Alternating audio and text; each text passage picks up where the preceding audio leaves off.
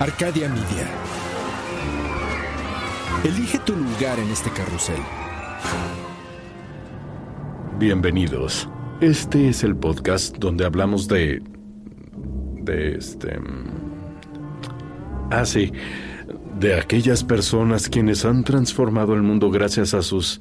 eh, eh, ¿Qué? Ah, ah, sí. Ideas, a sus ideas. Son... ¿Cómo se llaman? Em, sí. Genios sin rostro a los que los reflectores negaron la fama para convertirlos en innovadores anónimos sepultados en la infamia. Ellos son... eh, perdón, eh, ¿Cómo se llama? ¿Eh? ¡Los olvidados! Ellos son los olvidados.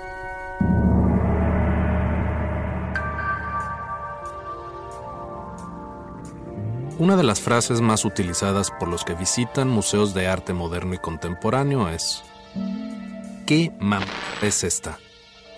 Esto lo pudo haber hecho cualquiera. No tengo ninguna prueba, pero pues tampoco tengo dudas. Y es que todos hemos planeado esa ida al museo. Separamos el día, hacemos esa fila interminable, pagamos la entrada, algunos hasta mentimos que somos estudiantes para obtener un descuento y todo para llegar a ver una obra que, en nuestros ojos, la pudo haber hecho cualquiera. Yo lo viví cuando vi una exposición llamada Comida Petrificada. Era una simple colección de rocas que, usando un poco la imaginación, asemejaban alimentos petrificados. Un pedazo de piedra con un poco de cemento rojizo, pay de manzana petrificado. Una piedra con tonos naranjas, gajo de naranja petrificado. No lo podía creer. Me preguntaba si eso era arte o tal vez una broma del artista. ¿Dónde está la técnica, el mensaje o la crítica? ¿Me estoy perdiendo de algo? ¿Es esto un meme? ¿Los memes es arte? No entendía nada. Pero ni tú ni yo somos críticos de arte, al menos profesionalmente. Y si lo eres, te pido una disculpa por adelantado si es que digo alguna sandez pero no estamos solos. En 1964, Arthur Danto, un crítico de arte y filósofo, dijo lo que todos decimos cuando vemos una obra así. La diferencia es que lo dijo de una manera más dramática y elegante. Danto estaba en una exhibición de arte en el Stable Gallery en Nueva York. Ahí se topó con la obra de Andy Warhol, Brillo Boxes, unas réplicas de las cajas de cartón en donde los productos de limpieza Brillo eran enviados a las tiendas. Danto estaba confundido. No había manera de diferenciar las cajas de cartón reales con las de las obras de Warhol. Hacía falta algo más. Algo fuera de la obra de arte misma para poder explicar por qué la obra Brillo Boxes era arte. En ese momento, para Danto, el arte había muerto. Momento. ¿Muerto? ¿El arte? ¿De plano? Recordemos que Danto también era un filósofo. Él argumentaba esta muerte del arte de la siguiente manera. Durante siglos, prácticamente desde la época de las cavernas, donde las personas pintaban búfalos y animales salvajes con arcilla, el arte fue progresando y avanzando para poder resolver la meta que se habían puesto, hasta que lo logró. Sí, el arte tenía una meta. Más allá de servir como un vehículo para expresarse, la meta primordial del arte era la perfección de la verosimilitud, de producir imágenes que presentaran una semejanza exacta a la de los objetos. Piénsalo. Todas las obras clásicas son retratos, paisajes o platos con fruta. Cada artista tenía su técnica particular, pero todos buscaban retratar la realidad lo más fielmente posible. ¿Y cuándo fue que el arte logró conquistar esta meta que le tomó siglos en alcanzar? Pues cuando se inventó la fotografía. Este invento podía registrar semejanzas perfectas de los objetos. Es aquí cuando la meta del arte fue usurpada. Y es aquí también cuando Danto dijo que el arte debía replantear su propia existencia y preguntarse, ¿qué es el arte? ¿Qué sigue? Con esta muerte, Ahora el arte era libre de hacer lo que le viniera en gana y encontrar una nueva meta. Y justo aquí es donde nacen todos los ismos que conocemos, como el cubismo, el surrealismo, el impresionismo y demás, etcétera. Todos estos nuevos estilos, técnicas y corrientes artísticas que plasman lo que la fotografía no puede capturar. Ahora no se trataba de llegar a la meta a través de cómo se veía el arte. Eso ya se había logrado. Ahora se trataba de conceptos. Pero uno no puede empujar estos nuevos límites interminablemente sin que al final todo se vuelva absurdo. Como decir que una piedra parece comida petrificada y ponerla en un museo en Nueva York. Casualmente el mismo año, en 1964, un desconocido artista abstracto llamado Pierre Brassot exponía su primera colección en una galería de arte en Gothenburg, Suecia. Sorprendentemente tuvo una gran aceptación entre los críticos de arte de la época. Algunos de ellos dijeron que Pierre Brassot pintaba con pinceladas poderosas, pero también con una determinación muy clara. Este artista emergente era sin duda una promesa, y todos se preguntaban de dónde había salido. Poco tiempo después se descubrió que el misterioso artista vivía en el zoológico de Boras Jurpark por la simple razón de que Pierre Brassot era en realidad un chimpancé de cuatro años llamado Peter.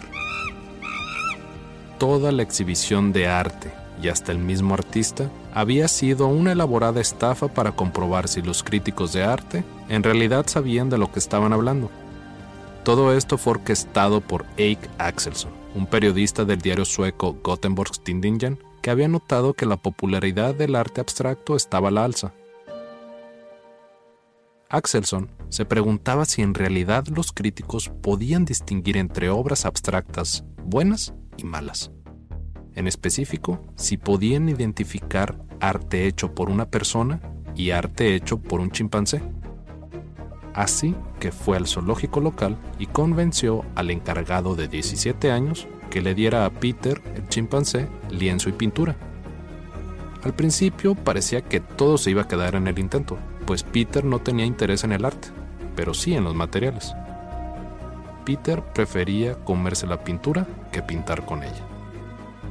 Eventualmente, ya sea por aburrimiento o por inspiración artística, Peter comenzó a pintar.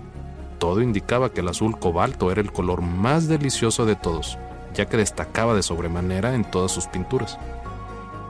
Después de unas semanas, Peter había creado múltiples obras de arte. Axelson eligió las que le parecían las mejores cuatro y las puso en el museo. Un solo crítico dijo que ese trabajo solo pudo haber sido hecho por un simio, pero la reacción en general fue rotundamente positiva. Otro crítico, Rolf Anderberg, escribió que las pinceladas de Pierre se retorcían con un furioso fastidio y a la vez el artista actuaba con la delicadeza de un bailarín de ballet. Nada mal para un simple chimpancé, ¿no creen?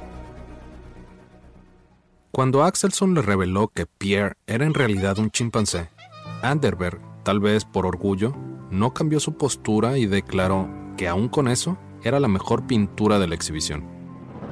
Un coleccionista privado incluso compró un Pierre Brassot original por 90 dólares, un poco más de 700 de la actualidad.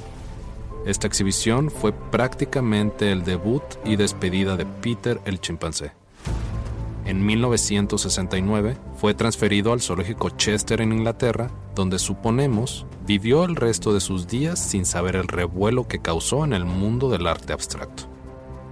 A todo esto, yo no estoy seguro si pueda seguir fiándome de los críticos de arte. Unos dicen que gracias a una obra de Andy Warhol se dieron cuenta que el arte había muerto. Otros, que un chimpancé creó una obra maestra. Yo sigo sin saber si esa colección de rocas que vi era arte o no. Tal vez volví a matar al arte. O tal vez soy un ignorante. Soy Javier Peraza. Esto es Los Olvidados las historias extraordinarias de personas que poco recuerdan.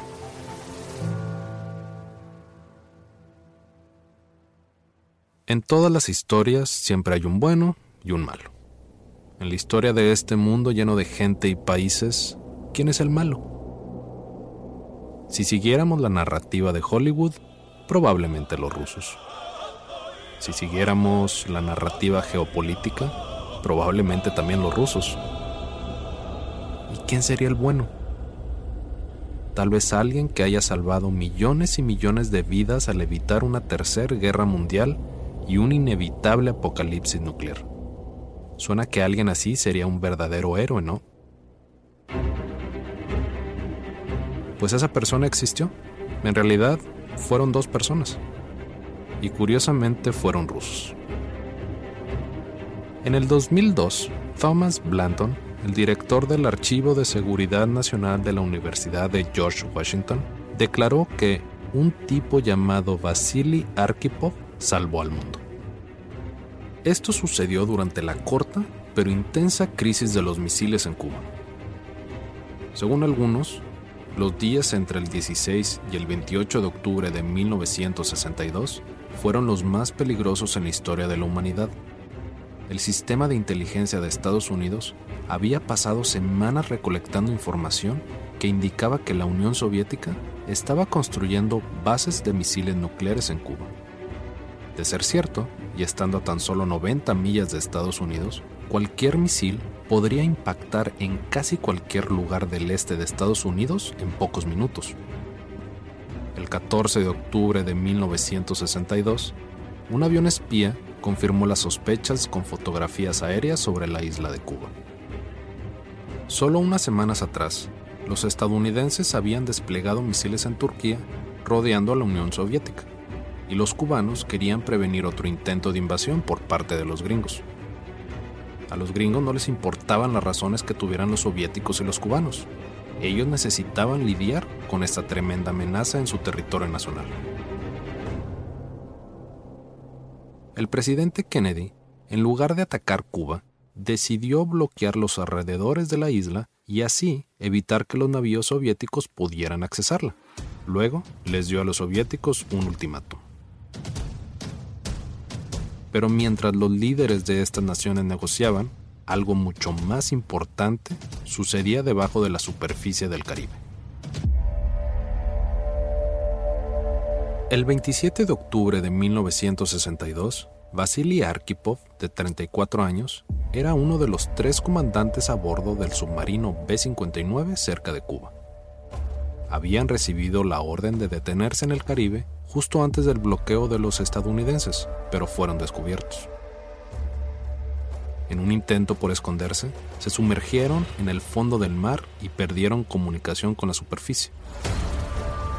La Marina estadounidense, con la esperanza de relocalizarlos, comenzaron a lanzar cargas de profundidad no letales para así forzarlos a que subieran a la superficie. Lo que la Marina estadounidense no sabía es que el B-59 estaba armado con un torpedo nuclear y que los soviéticos dentro habían sido instruidos en usarlo sin esperar autorización o si la Unión Soviética estaba bajo ataque. La tensión dentro del submarino solo iba en aumento. Llevaban más de cuatro días sumergidos, incomunicados y con el aire acondicionado descompuesto. En algunas secciones, la temperatura subía a más de 50 grados centígrados. Algunos marineros se desmayaban por el calor insoportable. El sistema de regeneración de aire estaba fallando y el dióxido de carbono subía. Todos sufrían de dolores de cabeza. Cada explosión de las cargas de profundidad les infundía más y más miedo a todos a bordo. No sabían qué estaba pasando en la superficie. Bien podría haberse desatado la Tercera Guerra Mundial sobre sus cabezas pero nadie dentro del submarino estaba seguro. Todo parecía indicar que sí, pero nadie se atreve a dar el siguiente paso. El capitán del submarino, Valentín Savitsky, decidió que no tenían otra opción más que lanzar el torpedo nuclear. La tripulación entera estaba lista para preparar un misil tan poderoso como el de Hiroshima y apuntarlo a uno de los 11 barcos del bloqueo. Pero Savitsky necesitaba la aprobación de los otros dos comandantes, ya tenía la del segundo capitán, Iván Mashlenikov, pero Vasily Arkhipov decía que no. No, no, no y no. Ni el caos, ni las detonaciones, ni la tripulación sufriendo lo podían hacer cambiar de parecer. Los vamos a volar en pedazos a todos ahora. Nos vamos a morir, pero los vamos a hundir, No seremos la vergüenza de la flotilla, le gritaba Savitsky. A pesar del calor en el submarino, Arkhipov tenía la cabeza fría. No sabemos cómo lo hizo, pero pudo convencer a Savitsky de que los estadounidenses no los estaban atacando, sino que las cargas que detonaban eran solo para obligarlos a subir a la superficie. Y tuvo razón. El submarino B-59 subió a la superficie y no había guerra, solo 11 barcos diciéndoles que no podían estar ahí. Y así, Arkhipov y sus camaradas se fueron por donde habían llegado. Si se hubiera lanzado ese torpedo, muy probablemente se hubiera desatado una guerra nuclear que hubiera causado una devastación global y cobrado la vida de un número inimaginable de civiles. Tal vez ni tú ni yo hubiéramos nacido, pero gracias a la cabeza fría de Arkhipov, todos estamos aquí. Vasily Arkhipov, el héroe ruso de la crisis de misiles en Cuba, no será olvidado. Un momento. Mencioné que habían sido dos rusos los que nos salvaron de una catástrofe nuclear. Este segundo héroe olvidado fue Stanislav Petrov. Todo sucedió en el pleno apogeo de la Guerra Fría. En la helada madrugada del 26 de septiembre de 1983, Petrov apenas llevaba unas horas en su turno. Él estaba a cargo de la base militar secreta Serpukhov 15 donde los rusos se encargaban de monitorear el cielo soviético de algún ataque de los estadounidenses. De pronto, a medio sorbo de café, las alarmas empezaron a sonar. Primero uno, luego otro, y al cabo de un par de minutos, las computadoras alertaban que cinco misiles balísticos intercontinentales Minuteman habían sido lanzados desde una base estadounidense. Petrov tenía que actuar rápido mientras ponderaba un sinfín de opciones en su mente. Primero tenía que considerar que tres semanas antes los soviéticos habían derribado un vuelo comercial de Korean Airlines que había cruzado el espacio aéreo soviético matando 269 personas a bordo. También que Ronald Reagan, el presidente estadounidense de esa época, tenía una postura mucho más rígida contra los soviéticos que los presidentes anteriores y que también estaba en proceso de desplegar misiles nucleares en Alemania y Gran Bretaña capaces de atacar a la Unión Soviética. También tenía que tomar en consideración que solamente eran cinco misiles. Petrov declaró que si Estados Unidos realmente hubiera querido atacar a la Unión Soviética, lo hubiera hecho con toda la fuerza posible. Petrov tenía una mano en el teléfono listo para alertar a sus superiores y otra en el intercom que le iba dando más información segundo a segundo. Sabía que cada minuto que pasaba pensando y ponderando era valioso.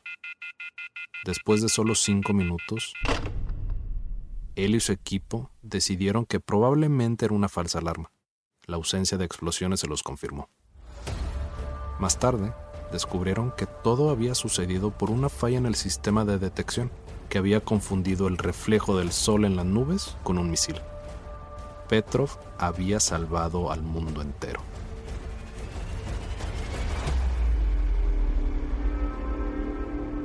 En 1983, los soviéticos tenían 35.804 ojivas nucleares y los estadounidenses 23.305. Un ataque soviético en Estados Unidos se calcula que hubiera matado entre 35 y 77% de la población, o entre 82 y 180 millones de personas.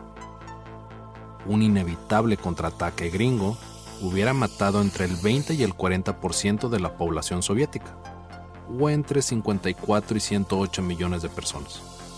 El número combinado de víctimas hubiera sido más grande que cualquier guerra, genocidio o catástrofe natural en la historia de la humanidad es muy probable que esta guerra hubiera alterado la temperatura de la Tierra y afectado la agricultura a nivel global. La Organización Médicos Internacionales para la Prevención de la Guerra Nuclear estima que el número potencial de muertes por inanición hubiera sido cerca de 2 mil millones de personas. Petrov previno todas estas muertes. Probablemente una de esas fue la mía o la tuya. Stanislav Petrov, el héroe de la Guerra Fría, no será olvidado. Narrado y escrito por Javier Peraza. Mezclado por Edwin Irigoyen. Producido por Luis Eduardo Castillo en los estudios de Wetback Audio.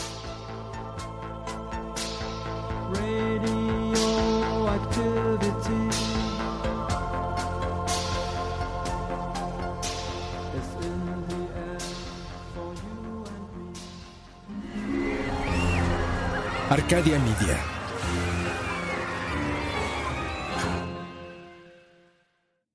Hello, it is Ryan, and we could all use an extra bright spot in our day, couldn't we? Just to make up for things like sitting in traffic, doing the dishes, counting your steps, you know, all the mundane stuff. That is why I'm such a big fan of Chumba Casino. Chumba Casino has all your favorite social casino style games that you can play for free anytime, anywhere with daily bonuses. That should brighten your day a little. Actually, a lot. So sign up now at chumbacasino.com. That's chumbacasino.com. No purchase necessary. Group. Void were prohibited by law. See terms and conditions. 18 plus.